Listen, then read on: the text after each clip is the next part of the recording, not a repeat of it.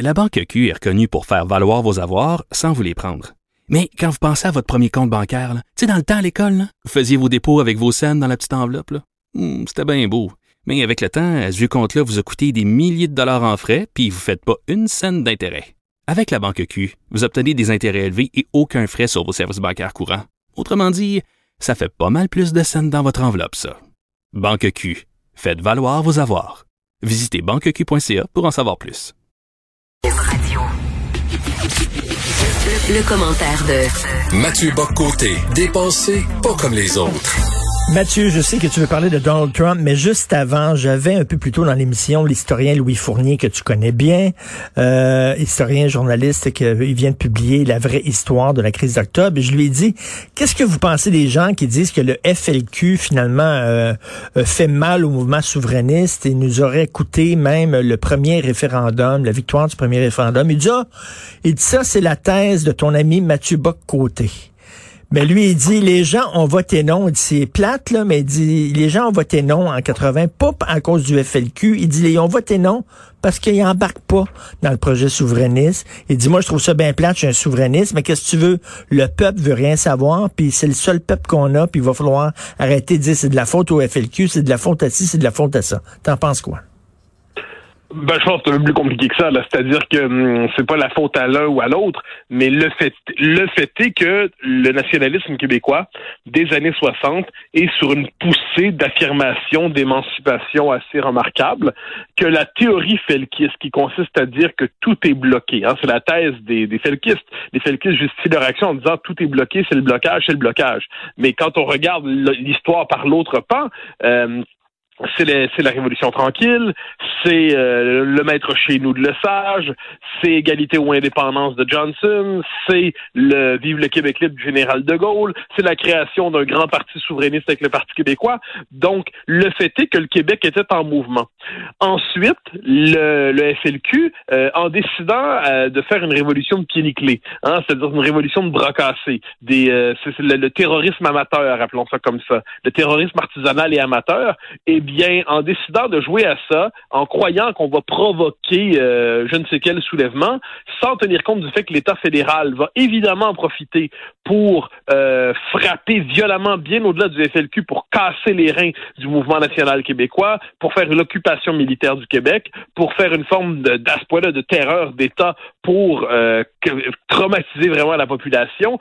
Si M. Fournier, dont par ailleurs j'ai de l'estime pour ses travaux, mais si M. Fournier croit que l'effet traumatique de l'armée fédérale qui occupe le Québec est sans effet, s'il croit qu'une société qui était habituée quand même à la psychologie coloniale, une société à laquelle c'est pas compliqué de faire peur aux Québécois, euh, s'il pense que le fait que l'armée soit venue chez nous ensuite euh, pour casser tout de suite ce mouvement assez, assez violemment, c'est le moins qu'on peut se dire, puis que ça n'a pas laissé une trace dans la conscience collective, s'il pense que le FLQ euh, n'a pas laissé une tâche fondamentalement dans l'histoire du nationalisme québécois, alors nous, nous ne partageons pas la même la même analyse. Euh, je dis pas que c'est moi je dis pas c'est à cause du FLQ qu'on n'est pas indépendant. Je dis que la crise d'octobre a donné une inflexion à notre histoire, elle a dévié son cours. Euh, de manière négative fondamentalement. Il y a plein d'autres facteurs qui expliquent ça, mais la crise d'octobre, euh, qui est aujourd'hui euh, présenté comme une forme de vernis révolutionnaire, de romantisme révolutionnaire après coup. En fait, c'est la mémoire du FLQ qui a ce rôle-là dans notre conscience collective. Moi, personnellement, je, je, je, crois que ça nous a fait, ça nous a euh, fait reculer. Ça nous a pas juste seulement pas bloqué, ça nous a fait reculer. Alors, euh, bon, ensuite, euh, on, on saura jamais. Mais moi, ça fait partie, c'est une hypothèse que j'avance, qu'elle nous a véritablement, elle a entravé le mouvement, l'élan dans, dans, notre histoire. Et parlant de romantisme révolutionnaire, hier, Denise Bombardier a interviewé Louise Langto, et elle voulait parler aux jeunes. Elle disait, écoutez, évitez les pièges, évitez les écueils de la radicalisation. J'ai été jeune, je me suis radicalisé, j'ai fait partie du FLQ. C'était une erreur monumentale. C'était une faute morale grave. J'aurais jamais dû faire ça. Maintenant, euh, je vois qu'on est un système démocratique. On est chanceux de vivre en démocratie. Et si vous voulez changer la société, passez par le processus démocratique. C'est quand même important d'entendre ça de la bouche d'une ex-falquiste. Oui, oui, oui, absolument. Et puis, c'est là-dessus qu'il faut, si on, si on se décentre de la situation québécoise, est-ce que la violence accouche, est la grande accoucheuse de l'histoire, selon la formule? Entre autres, il n'y a pas de doute là-dessus. La violence joue un rôle dans l'histoire, euh, puis elle, elle, peut amener des changements entre guillemets des, qui historiquement après coup sont vus positivement.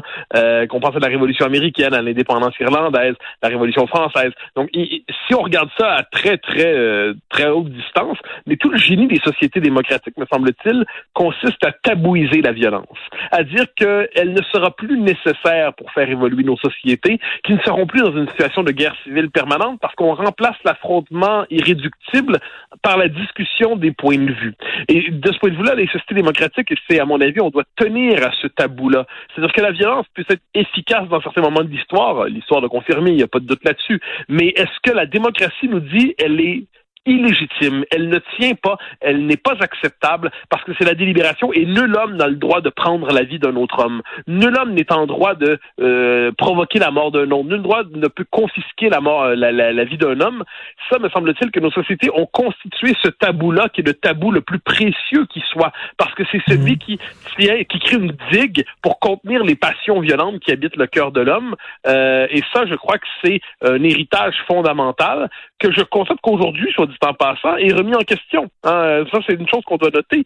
Les sociétés démocratiques, moi, j'ai de plus en plus peur que ce que j'ai appelé la démocratie apaisée ne soit qu'une parenthèse quelque part dans la deuxième moitié du 20e siècle en Occident, que globalement, la tentation de la violence euh, habite le cœur de l'homme, qu'elle remonte à la surface aujourd'hui, que les digues qui la contenaient soient en train de s'effondrer, euh, et ça prend quelquefois le visage de l'émeute.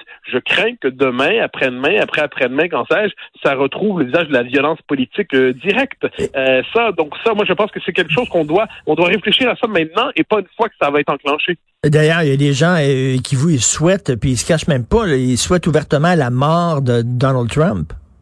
Ouais, alors ça, c'était, oui, je voulais t'en parler aujourd'hui, parce que moi, ça, ça me fascine.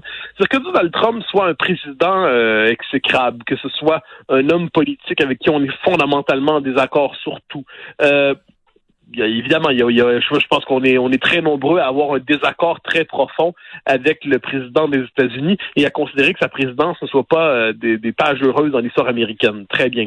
Mais là, en, moment, en ce moment, moi, ce qui me fascine, c'est l'expression décomplexée du, ou à tout le moins, ou à peine, à peine maquillée du désir de mort. Hein. Euh, on peut lire ici et là euh, des gens qui vont nous dire euh, j'aurais envie qu'il crève. s'il crève, c'est pas grave. s'il, s'il meurt, bon débarras. Et là, ça me fascine de voir que très ouvertement, une partie aujourd'hui du monde occidental, à cause des réseaux sociaux qui permettent à chacun de dévoiler la pire part de son âme, permettent aujourd'hui, on assiste à des millions de personnes souhaitent en direct la mort d'un homme aujourd'hui parce qu'ils n'aiment pas sa mmh, vision mmh. politique, parce qu'il n'est pas. Alors, comme je l'aurais dit, critiquer Trump, dire que c'est un mauvais président, souhaiter qu'il soit battu euh, que, de manière très vive, tout, tout ça, ça va de soi. Il n'y a pas de souci. Ça fait partie de la vie politique de souhaiter la défaite, euh, la, défaite euh, définitive d'un adversaire. Mais souhaiter ouvertement la mort d'un homme, euh, c'est presque soit de manière expiatoire, soit simplement sur le mode du bouc émissaire, soit simplement aussi parce qu'on ne peut tellement pas tolérer ce qu'il représente mmh. qu'on en vient à souhaiter son sa disparition. Ça, je trouve qu'on bascule symboliquement dans un autre univers. Puis sur ce point-là en particulier, ça me paraît quand on éclairise quelqu'un, quand hmm. on euh, quand on est toujours convaincu d'avoir devant soi le diable incarné, eh bien euh, tôt ou tard, euh, si on est vraiment devant Hitler, eh bien, la, solution, c'est le tyrannicide. Hein. Ça, c'est, c'est une vieille question en philosophie politique, c'est-à-dire le tyrannicide. À quel moment est-il permis de tuer le tyran? Bon, euh, ben, ça, c'est la question de la violence. Bon. Hum. Euh, là, est-ce qu'aujourd'hui, est-ce qu'on confie au microbe une fonction tyrannicide? est-ce qu'on confie au, coronavirus une fonction tyrannicide? Est-ce qu'il est permis aujourd'hui de souhaiter sa mort? Si tel est le cas, il faut juste qu'on sache qu'on vient de basculer dans un autre univers mental, que le souhait de la mort d'un homme est désormais autorisé. Il suffit simplement qu'il ait du pouvoir et qu'on soit fondamentalement en désaccord avec lui. Et, c'est surtout rien comprendre à la situation actuelle parce que le Trumpisme dépasse de loin Donald Trump. Et si tu te débarrasses physiquement de Donald Trump ou même si tu votes contre lui, ce qu'il représente et les idées qu'il représente à tort ou à raison vont continuer de vivre malgré lui, là. Il va falloir, il va falloir s'habituer, comme on vit avec la COVID, il va falloir s'habituer à vivre avec le Trumpisme.